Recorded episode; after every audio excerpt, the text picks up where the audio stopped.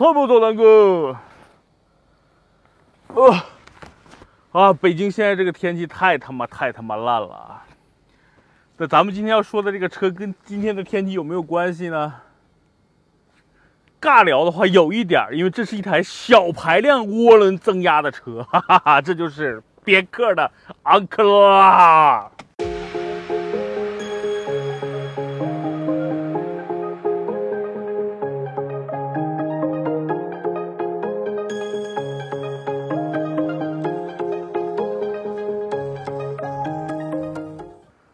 春天来了，虽然今天啊，北京又是沙尘暴，又是雾霾，是不是跟这个金三胖来有关系啊？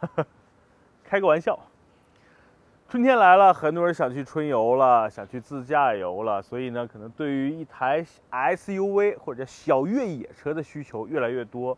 最近很多人问我，包括我的表弟兄同学啊，我的表弟同学说：“哥，我想买辆 SUV，预算呢，反正就十多万，买哪种？”我呢，其实因为这个问题思考了很久，给大家一个答案啊。其实十多万买 SUV 无外乎就两类需求。第一类需求就是为了要一辆特别大、能拉人、能拉货、空间很大的一个车。那这个车呢，就是满足他对大的需求。跟轿车不一样的点呢，就是它大。第二类可能就是对整个车的行驶品质有些追求的。比如说 SUV 对比轿车，它有更高的视野，对吧？更好的坐姿，然后呢，尤其是后排的乘坐空间的头部空间也要比轿车大很多。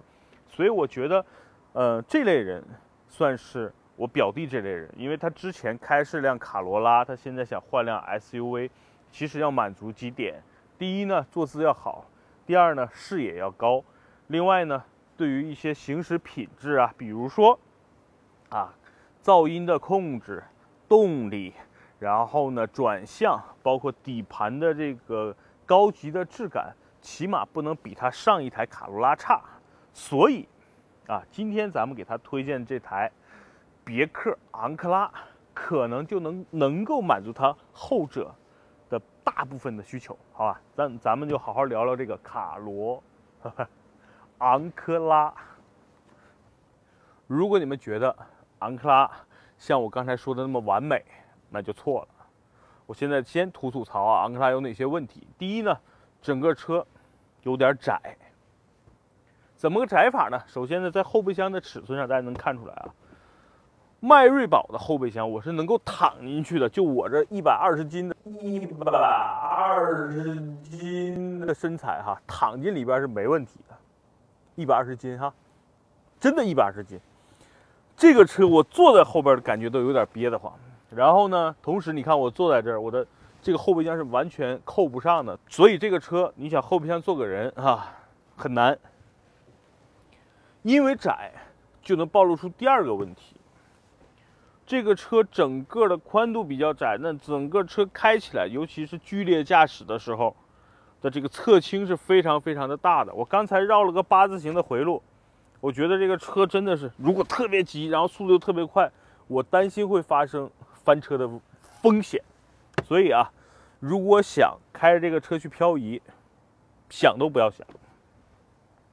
第三，也是因为这个车比较窄，对于我这样的身材，一百二十斤，一百二十斤，去驾驶这个车，前边这两个腿啊，有点难受，有点捂蛋了。哈哈哈哈所以，这辆车，咱们说说它窄，但是后备箱啊，正如你们所见，装一个我紧凑的我还可以，所以后备箱只能说将将够用。吐槽完这个车的第一个缺点，咱们坐到车里看看这个车还有什么优点。Go，坐进昂克拉呀，我觉得呢。重点要说说，这是台 SUV，对吧？大多数人买它的目的是因为它是一台 SUV。那我就要说说这台 SUV 和大家日常开的轿车有哪些不一样。第一啊，坐姿比轿车要略高一些，所以你上下车就不会那么费劲。尤其像南哥这种一百二十斤的身材啊，所以上下车都不会特别费劲。第二。整个的视野，因为它高了嘛，所以你看整个在视野上，我觉得比轿车更开阔一点。所以这是最直观的 SUV 和轿车的一个区别。另外呢，这个车啊，因为它的车身高度非常高，所以在整个头部空间上，你看非常非常的充足啊。我一米八的身高，坐在这个车里，头部啊，你看调到座椅舒适，应该还有一拳甚至。更多的一个空间，因为有天窗嘛，所以我觉得坐在这个车里没有任何压抑的感觉，所以这是 SUV 给大家带来的最不一样的地方。那再说说一样的地方，就是你看这个车和别克的英朗啊、啊威朗啊、雪佛兰的克鲁兹啊、赛欧啊，整个内饰其实挺像的啊，就是别克家族或者叫通用家族的这么一种设计。这是一台最低配。方向盘塑料的，但是好在多功能方向盘有一些键是集成在这个方向盘上了。OK，然后呢，这把钥匙，因为是最低配，所以你看，弹簧刀一样的钥匙啊，然后打着这个车需要拧的，拧开之后啊，整个咱们这个呃仪表台的这个亮度呢是可以调的啊，你看。左边转速表，中间油箱水温，右边呢是时速表，中间呢还有一块液晶屏，能够显示一些行车的信息。中控，中控，最低配的中控有点太 low 了，没有屏啊，但是呢好在呢有一个多放多了一个放手机的地方。因为没有屏，所以呢没有倒车影像，这对于一些新手来说可能就会有点吃力。好在像这些车去汽配城换整个的多媒体系统，包括倒车影像、行车记录仪这些东西都不太贵，还好，改装的成本不高。下边哈，整个的空调的操作区域很顺手，都是实体按键。下边有一个非常大的储物槽，你看里边还有，呃，点烟器和这个。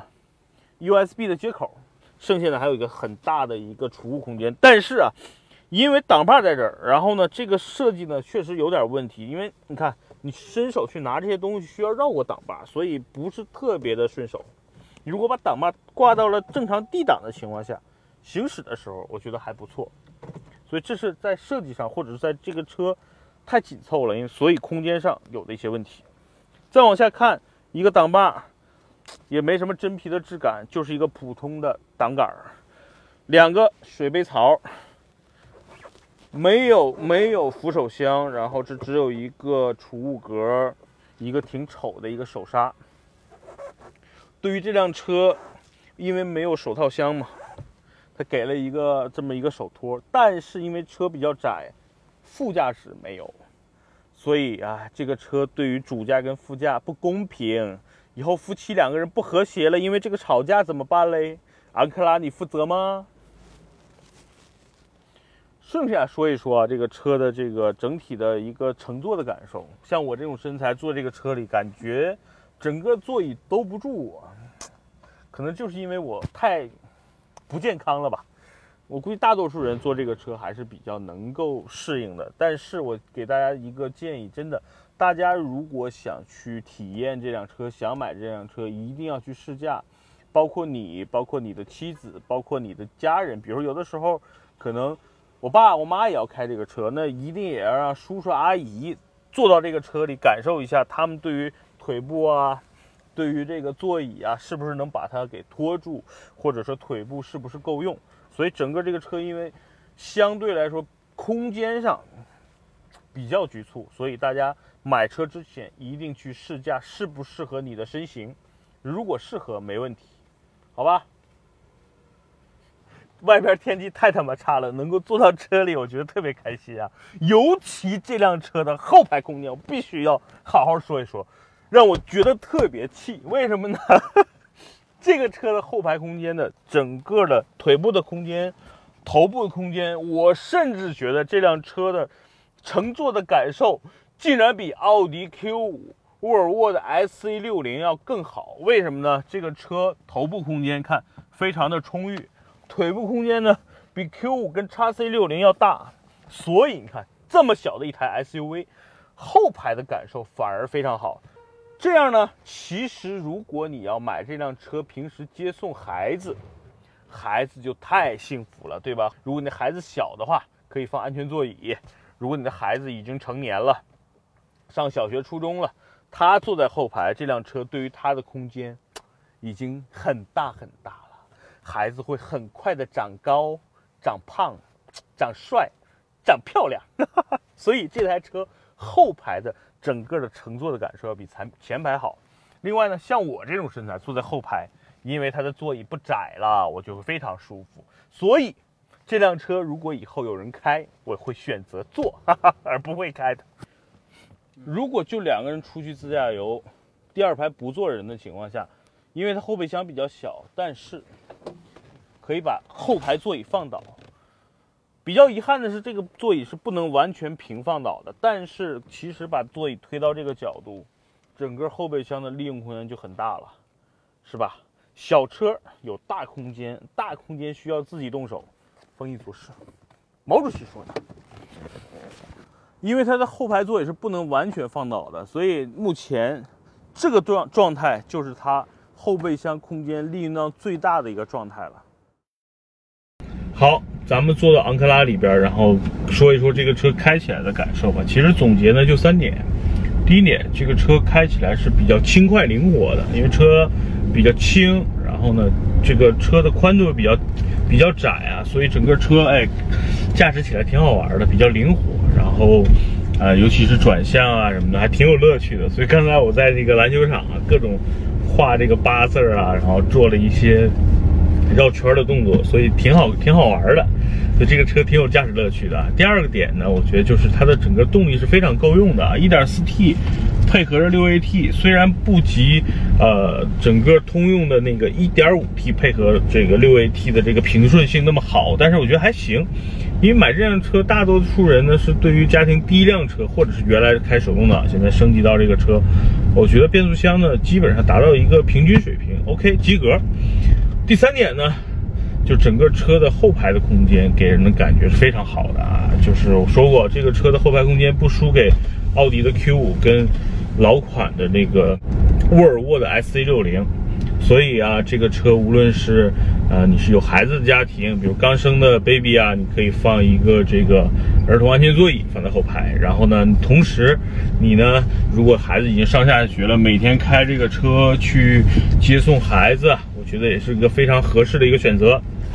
另外呢，这个车的这个后排空间加上后备箱是可以放倒的嘛，所以整个来说，这个车作为一辆自驾游来说啊，加上它比较高的一个呃底盘，所以整个通过性，或者是作为一个自驾游的车，作为一个城市越野车是吧，能够达到了这么一个呃所谓的 SUV 的定义。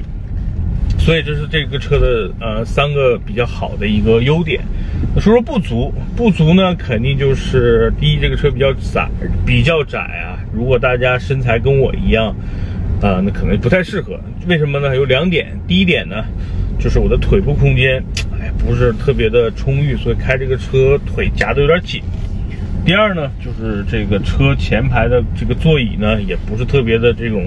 宽厚，所以大家真的要买这个车，身材像我一样的话呢，一定要去试驾，看看适不适合你的腿型，适不适合你的臀型。如果适合，可以去搞。另外一点，就是因为这个，还是因为这个车窄，所以呢，在激烈驾驶的时候，激烈的、快速的变向，这个车的侧倾还是有一些的哦。所以真的不要拿这个车干漂移这样的事情。剩下的，其实也是因为窄，所以它的这个储物空间，尤其是这个，呃，扶手箱的位置，包括这个手托的地方，你如果照顾了这个主驾，那副驾就没有了。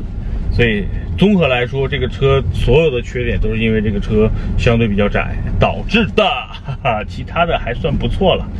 啊，综合来说，性价比呀，包括二手车的保值率啊。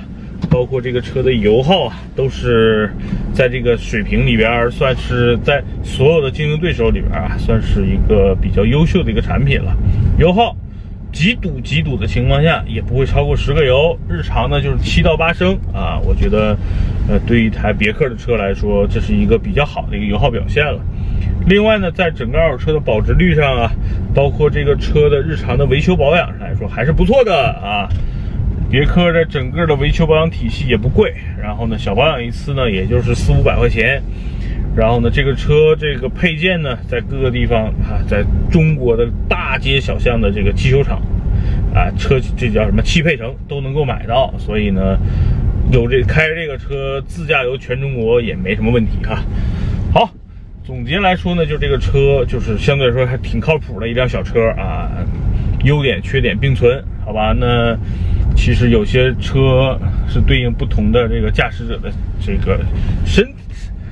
体型啊，然后这个颜值是吧？然后呢，这个驾驶习惯的，所以它不是一个老少皆宜，或者说是大小通吃，或者是什么人都适合的一个车。这个车是相对来说有一些年轻，有一些个性的，所以适不适合你，完全取取决于你要去试驾它，好好的体验它，看看它和你的调性是吧？和你的这个呃审美。和你的日常的使用是不是更加能更加能够匹配？你像我跟这个车就不是很搭配。好了，今天呢，关于这个昂克拉，咱们就简单说了啊，这个车优缺点。然后呢，如果大家觉得我说的哪个地方不对，或者说啊，大家还对整个视频有什么建议，可以关注南哥说车的公众号，还有这些喜马拉雅呀，啊。